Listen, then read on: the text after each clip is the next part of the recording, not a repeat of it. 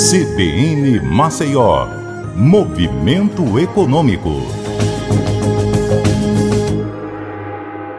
Olá, eu sou Patrícia Raposo, estou de volta com o Movimento Econômico e o assunto hoje é games. O relatório Brasil Games, da Apex Brasil e da Abra Games informa que o país exportou 53 milhões de dólares em games e faturou mais de 2 bilhões com o mercado de jogos eletrônicos em 2021.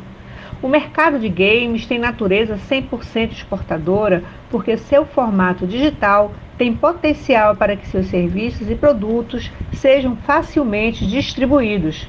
E os produtos e serviços de games do Brasil já estão presentes hoje em 95% dos países de todo o mundo, segundo o presidente da Abra Games, Rodrigo Terra.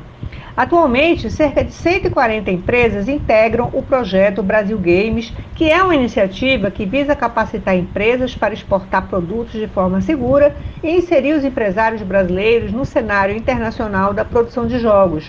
Um dos focos dessa iniciativa é incluir as produtoras brasileiras no metaverso, um universo digital que usa tecnologias como realidade virtual e estímulos ápticos para inserir o usuário em ambientes digitais imersivos Games trabalham com criação de mundo e o metaverso é a evolução disso, onde as ferramentas da tecnologia são usadas para se viver em outras realidades que não sejam só a realidade física como conhecemos.